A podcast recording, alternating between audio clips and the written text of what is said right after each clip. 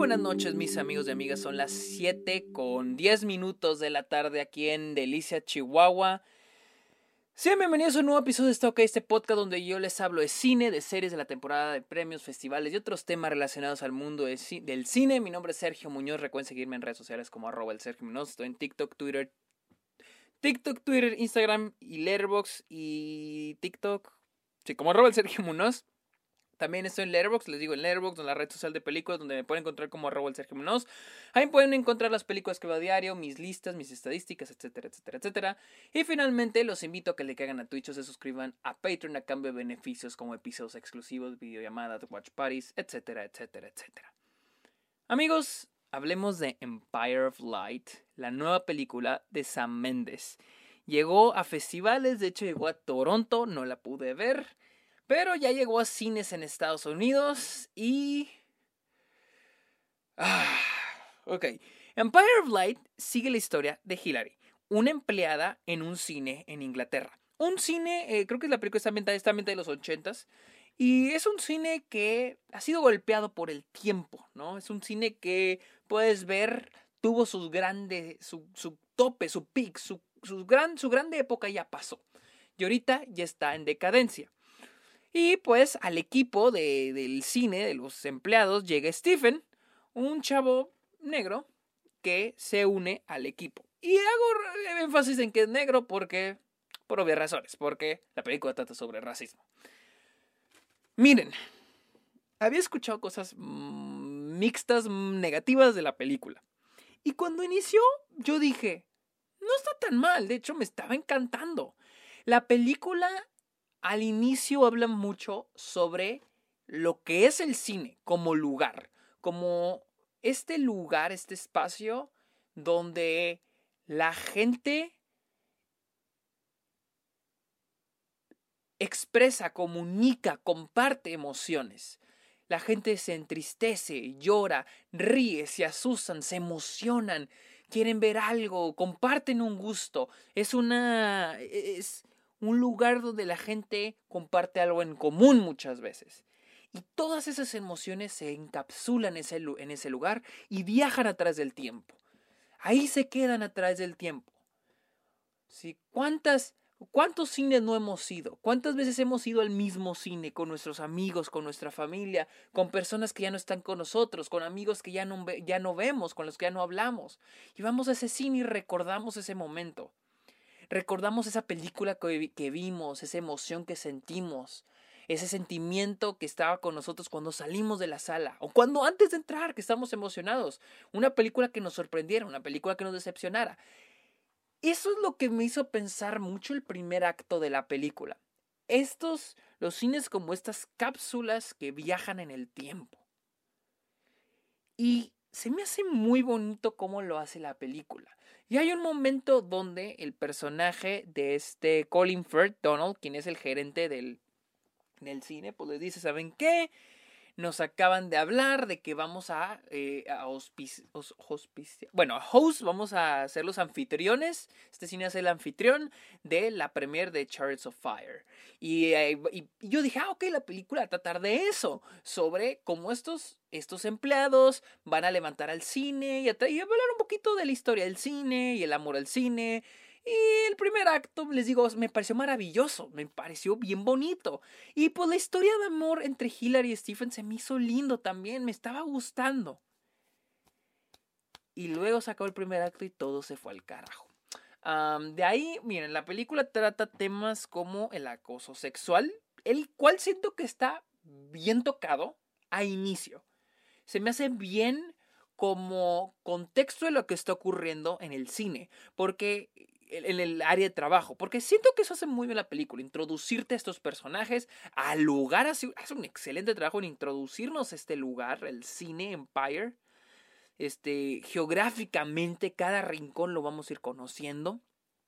A los personajes que están ahí, siento que la película hace muy bien eso, y, y también las interacciones, las dinámicas entre los diferentes personajes, de ahí donde entra un poquito lo del acoso sexual lo cual a mí me gusta mucho porque creo yo, y esto es un poquito parte de la película, pero yo creo se habla mucho de Me Too y pues vaya, que las mujeres en la industria del cine tengan una voz, ¿no?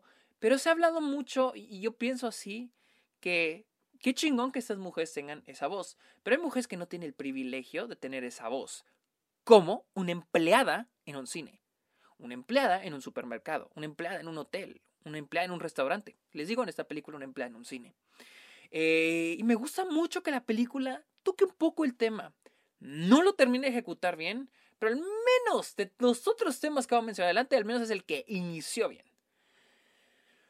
Les digo, me gusta la historia de amor, me gusta la película, pero todo se va al carajo cuando nos empiezan a hablar de racismo y pues de salud mental. Lo de la salud mental también en medio lo fueron metiendo, pero para mí lo que me pareció fuera así cabrón fue el racismo.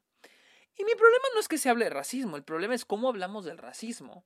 Y esta película pareciese película de los 90, de los 2000, donde el tema del, racismo, del, racismo se habla como, ay, lo tratan feo porque es negro.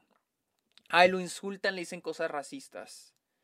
O sea, y sí hay gente que, que, que es víctima de estos actos, pero ya, o sea, ya entendimos. O sea, si vamos a hablar de racismo, hablemos con profundidad, hablemos del racismo sistemático, hablemos de otra. Sí, es una embarradita, o sea, se nota que es alguien, en este caso Sam Méndez, no sé, dejen verificar si él escribió el guion, Sam Méndez, pues hablando de un tema que desconoce, obviamente. O sea, hablando del racismo de una manera. Un ejemplo es Get Out. Un gran ejemplo del tema del racismo es Get Out. Es una película donde el personaje Daniel Kaluuya lo están tratando mal porque es negro, claro que no. Es una película donde se habla mucho del, del, de los blancos de izquierda que dicen que son liberales y la chingada, pero en realidad son todo lo contrario. O sea, es algo más sistemático, algo más escondido, algo de lo que, un tipo de racismo del que casi no se habla.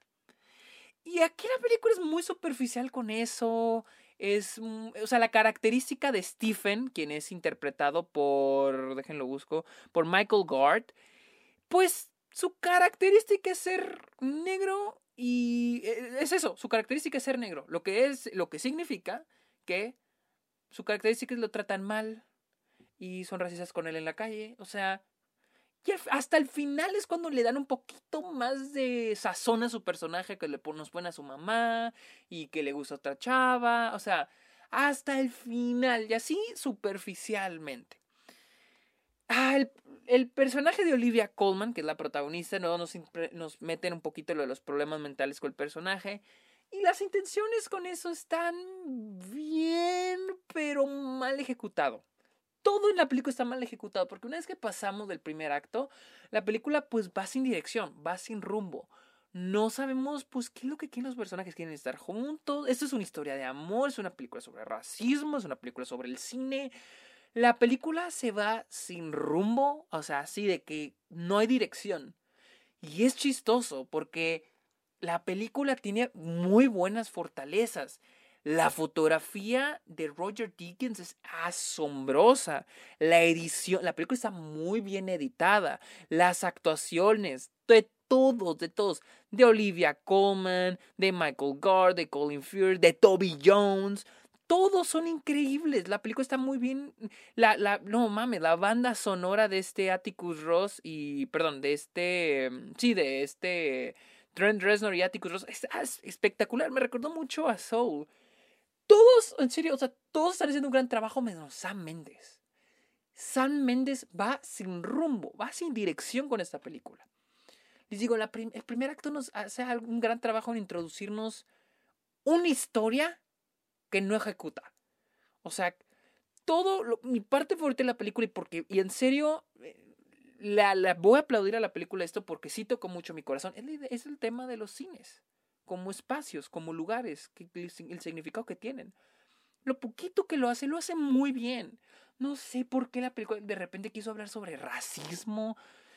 O sea, no sé, no sé qué, este, no sé San Méndez que estaba intentando hacer con esto. Y les digo, al final la película se va sin rumbo, se va sin dirección, o sea, al final hay un momento donde el personaje de Olivia Colman le, pide a Toby Jones. Toby Jones es el, es el proyeccionista del, cine.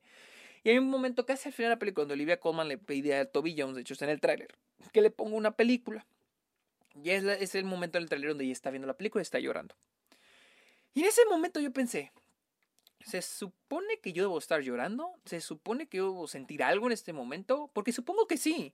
No más, no más que está tan mal desarrollada la película, ya en ese aspecto, en la idea de los cines, el significado del cine, que ya no me hace sentir nada. En ese momento yo no me estoy viendo a Olivia Colman llorando y yo me siento mal porque me siento, estoy con cara de pedo viéndola llorar. O sea, entonces ¿Por qué digo, ¿y por qué está llorando? O sea, ¿y qué tiene que ver el cine? ¿Qué tiene que ver con la película? O sea, ¿por qué está llorando? Entonces, ahí es cuando la película falla porque está tan mal ejecutada, tan mal desarrollada en cada aspecto, personajes, las mil tramas que sacan y no, o sea, de a tiro, no. Y siento que hay cosas como que le escarbo un poquito y digo, es que hubiera estado padre si hubiera ido por esta dirección o por esta otra dirección.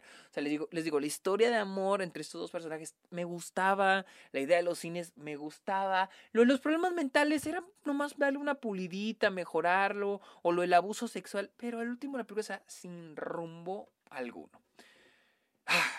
Pero bueno, amigos, esta fue mi opinión de Empire Blight, la cual está en cines en Estados Unidos. Que si les recomiendo verla,